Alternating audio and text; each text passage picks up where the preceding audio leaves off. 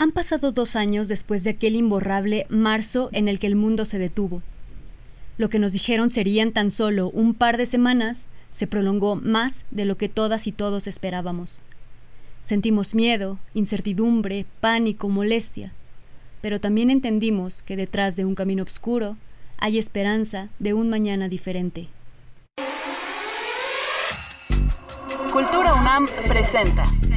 La universidad es el espacio que te ayuda a formar tu voz. Y este es el espacio que te ayuda a que la escuchen. Diario de los Asombros. Diario de los Asombros. Un podcast de Puntos Cultura UNAM.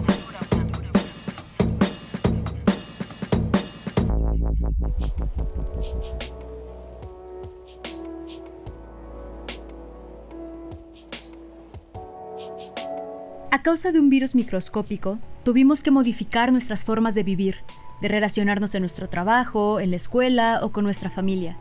Tuvimos que cambiar, incluso entre las restricciones sanitarias y la incertidumbre, nuestras formas de vivir el duelo frente a la muerte de algún ser querido.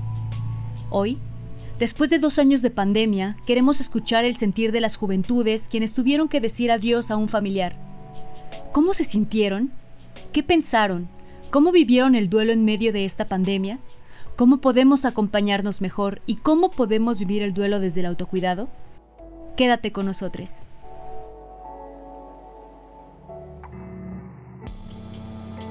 Justamente el día en el, el, primer día que salgo en bicicleta, pues me entero que mi papá había dado positivo. Yo la verdad no me, no me preocupé tanto. Dije, pues tiene sus vacunas. Mi padre es una persona muy sana, que cuidaba su alimentación, que cuidaba su, su forma y que, que estaba, estaba mucho más sano que yo, ¿no?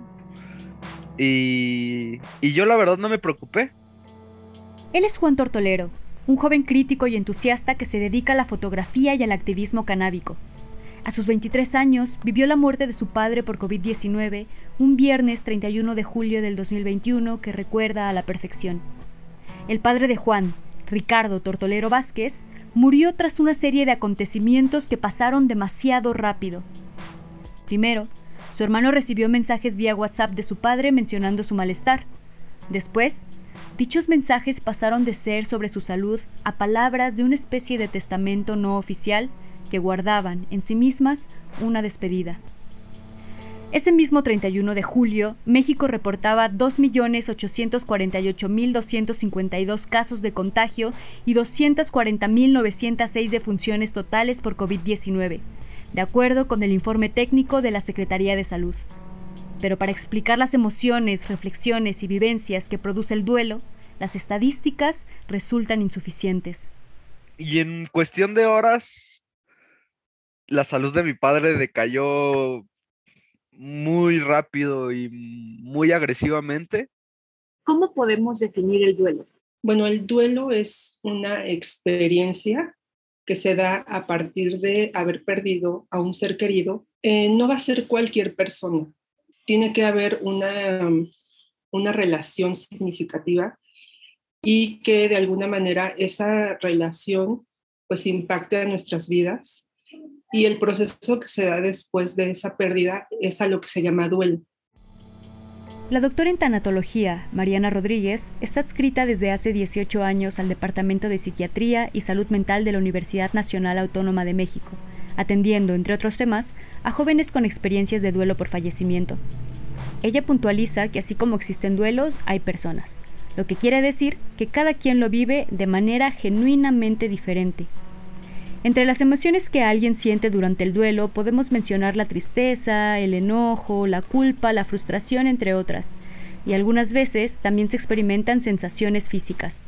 En ocasiones, bueno, puede haber mucha falta de energía que precisamente va acompañada de lo que es la tristeza. Pues la tristeza nos va a llevar esta experiencia de falta de energía, incluso falta de apetito. Puede haber ansiedad en el sentido de, de que Pueden haber, puede haber sudoración en las manos, puede haber una opresión en el pecho. Sabemos que recuperar tu rutina de vida durante el duelo es complicado, así que no te presiones por hacerlo. Sin embargo, es importante que cuides de ti y de tu cuerpo. Por eso queremos recordarte algunas medidas de autocuidado que estamos seguros podrían ayudarte. 1. Toma un rayito de sol cada que te sea posible. Asómate a la ventana, siéntate en el balcón o sube a la azotea. 2. Trata de establecer un horario para dormir. Ayúdate de una relajación antes de acostarte y desconéctate unas horas antes de tu celular. Y 3. No comer bien aumenta la irritabilidad y resta tu energía. Así que come e hidrátate adecuadamente. Pero, ¿qué implicó vivir el duelo durante el encierro? El haber vivido un duelo en la pandemia creo que lo complicó todavía más. Porque, para empezar, por lo de la pandemia y todo eso, era que bueno, mi abuelita estaba enferma, entonces no, no podíamos arriesgarnos ni arriesgarla a hacer algo, algo muy grande porque precisamente estaba enferma de las vías respiratorias.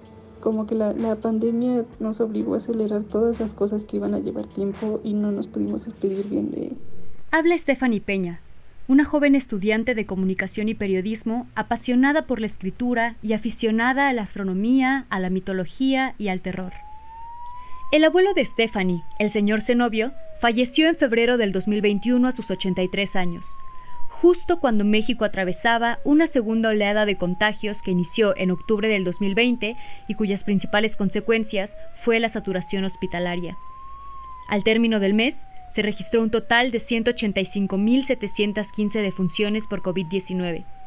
Sin embargo, ese mismo mes también fue uno en el que se reavivó la esperanza colectiva tras el inicio de las jornadas masivas de vacunación en las personas mayores de 60 años. ¿Cuáles son los retos a los que se enfrentan las personas o las y los jóvenes que están viviendo un duelo, que vivieron un duelo en la pandemia específicamente? Creo que uno de los retos importantes es la falta de cercanía a tus seres queridos, el contacto físico, ¿no? Se, se dio y sobre todo a lo mejor al principio de la pandemia, que nuestros seres queridos fallecían y no podíamos eh, tener a lo mejor un abrazo, que a veces se necesita o es fundamental el contacto físico, pues a lo mejor eso se vio restringido. Y, y creo que en ese sentido es fundamental, porque no podíamos también comunicarnos tan cercanamente. Si a lo mejor yo tenía problemas de comunicación ya previos, pues ahora a lo mejor mi, núcleo, mi núcleo social, mi, mi red de apoyo se vio reducida. Para Juan, vivir su duelo en pandemia representó todo un reto, ya que después del fallecimiento de su padre, él también se contagió, lo cual, menciona, implicó tener que ponerle pausa a sus emociones para poder recuperarse.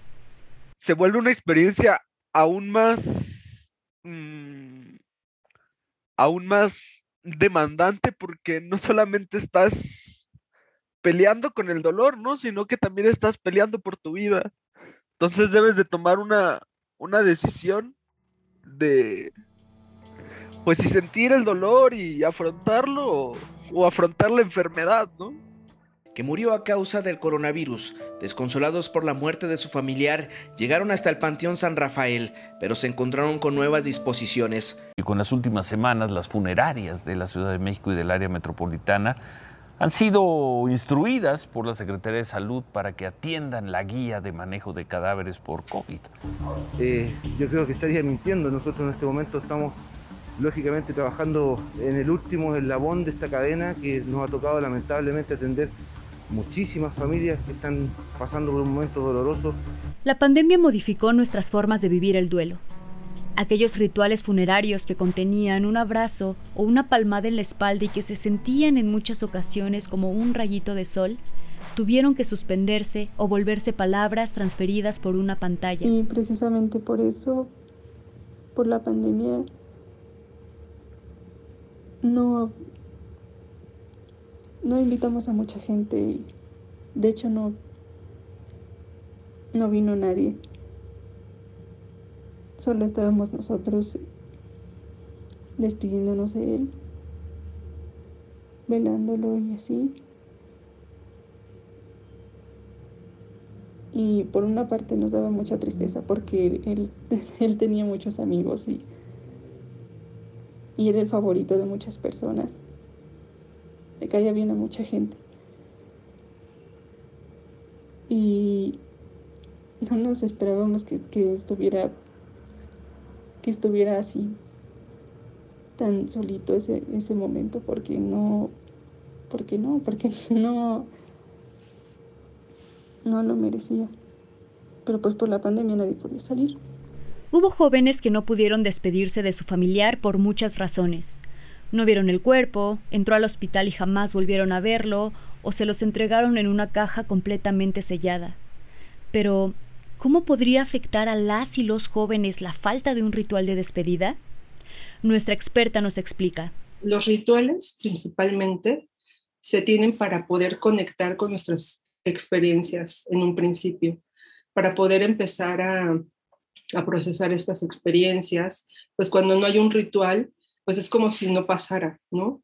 Es como si no lo hubiera vivido. Y de pronto, pues a veces necesitamos tener pues las como las evidencias físicas de que sí pasó. Y aunque no todos quienes no pudieron realizar algún ritual desarrollaron dificultades en el duelo, este tipo de actividades sí nos ayudan a significar nuestra pérdida, más allá del ritual de despedida, Marlene Ávila, una joven que a pesar de que su abuelo no falleció por el virus, sí padeció las consecuencias de las restricciones sanitarias. En un contexto sin pandemia tú podrías salir, ir a la escuela, ir a pensar al tianguis. O sea, me refiero a que podrías distraerte en lo que fuera. Y, o sea, distraerte desde físicamente hasta psicológicamente y así y encerrado, pues la verdad es que no, todo el tiempo estás pensando en eso.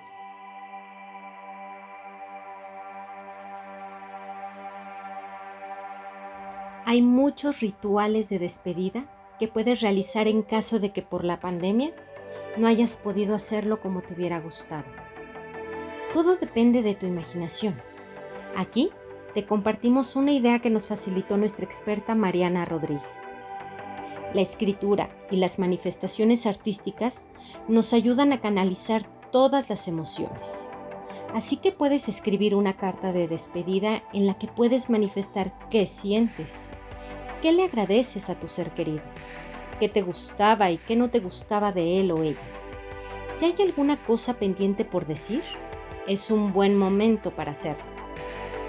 Al finalizar, puedes guardarla en una cajita especial ponerla en algún altar o quemarla. Recuerda que solo es un ejemplo. Encuentra la forma que mejor te ayude a despedirte de tu ser querido. Nuestra experta nos platicó que es completamente normal y válido sentir todo lo que sientes en el momento del duelo, pues no hay una sola forma de vivirlo. Así que si estás pasando por una situación de este tipo, queremos recordarte que sea lo que sea que estés sintiendo, es normal y está bien y a quienes están acompañando el proceso de alguien más, es importante no decir frases tipo no te sientas así, pues todo lo que experimenta la persona, como dijimos, es completamente válido.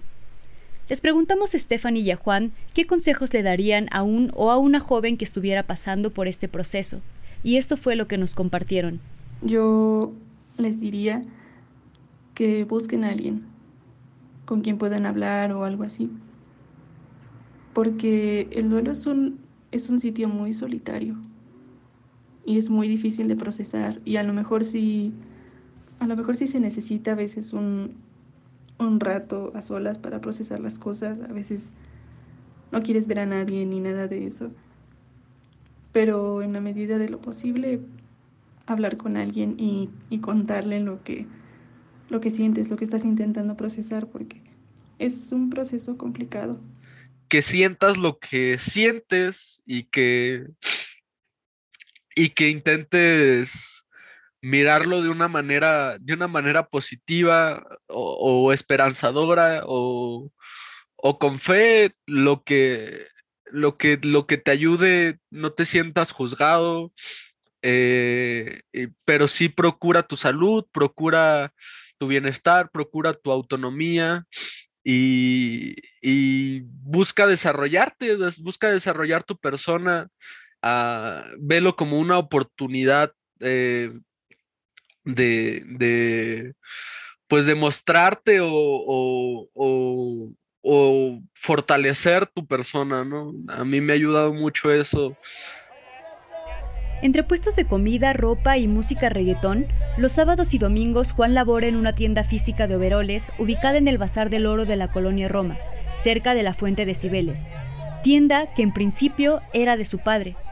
Eso le ha ayudado a independizarse, pero también a conectar con su recuerdo desde un lugar diferente. El trabajo me ha dado un sentimiento como de honrar eh, lo que lo que significa mi padre para mí y, y también una forma de, de, ocuparme, ¿no? Y también hacer esa transición de, de la dependencia económica a, a la autonomía, ¿no? Mientras que para Stephanie, la escritura fue su salvavidas. Y en ese tiempo escribí muchísimo. Yo creo que porque necesitaba una forma en la que pudiera sacar todas esas cosas sin que fuera algo dañino o, o, explosivo. No sé si hubiera, siento que si hubiera dejado de escribir en algún momento, no sé qué hubiera pasado conmigo. Marlene no recuerda muy bien cómo fue que llegó a terapia. Solo se recuerda cansada física y mentalmente, sin poder concentrarse lo suficiente en sus clases y sin ánimos para hacer las cosas que antes le apasionaban. Además, cuenta que pasaba de una emoción a otra de formas repentinas y radicales. Fue así como decidió pedir ayuda. Fue cuando dije, no, algo no, no, no está bien en mí, ¿no? Y fue que pues decidí no buscar la ayuda. ¿De qué forma le ayudó a Marlene tomar terapia psicológica? Después, este, pues vienen las fechas difíciles, ¿no? Cumpleaños, Navidad, Año Nuevo. Y son las fechas que, uy, todavía me pegan muchísimo. Pero ya con terapia fueron más llevaderas, o sea, ya no las sufrí tanto como antes. ¿Sabías que la UNAM ofrece apoyo a jóvenes que están pasando por un proceso de duelo? Sí. A través de su Departamento de Psiquiatría y Salud Mental, puedes recibir orientación y o terapia. Entra a la página http diagonal psiquiatría.facmed.unam.mx diagonal y solicita una cita en el botón de contacto. Serás valorado por expertos y expertas para poder ser canalizado. La UNAM también cuenta con Espora Psicológica, una unidad de atención que tiene presencia en diferentes sedes de la universidad. Visita la página http www.espora.unam.mx diagonal, ubica si tu facultad o instituto cuenta con el servicio y saca tu cita. Pide ayuda, no estás sole. Hemos llegado al final de este podcast. Agradecemos infinitamente a quienes llegaron hasta aquí, pero especialmente a Juan, a Fanny y a Arlene que nos compartieron su valiosa experiencia. Si estás atravesando por un proceso de duelo, no nos queda más que recordarte que mereces vivir una vida que valga la pena vivir. Y si no estás pasando por esto, comparte el episodio con alguien que creas que lo podría necesitar. Te mandamos un cálido abrazo. Nos escuchamos pronto.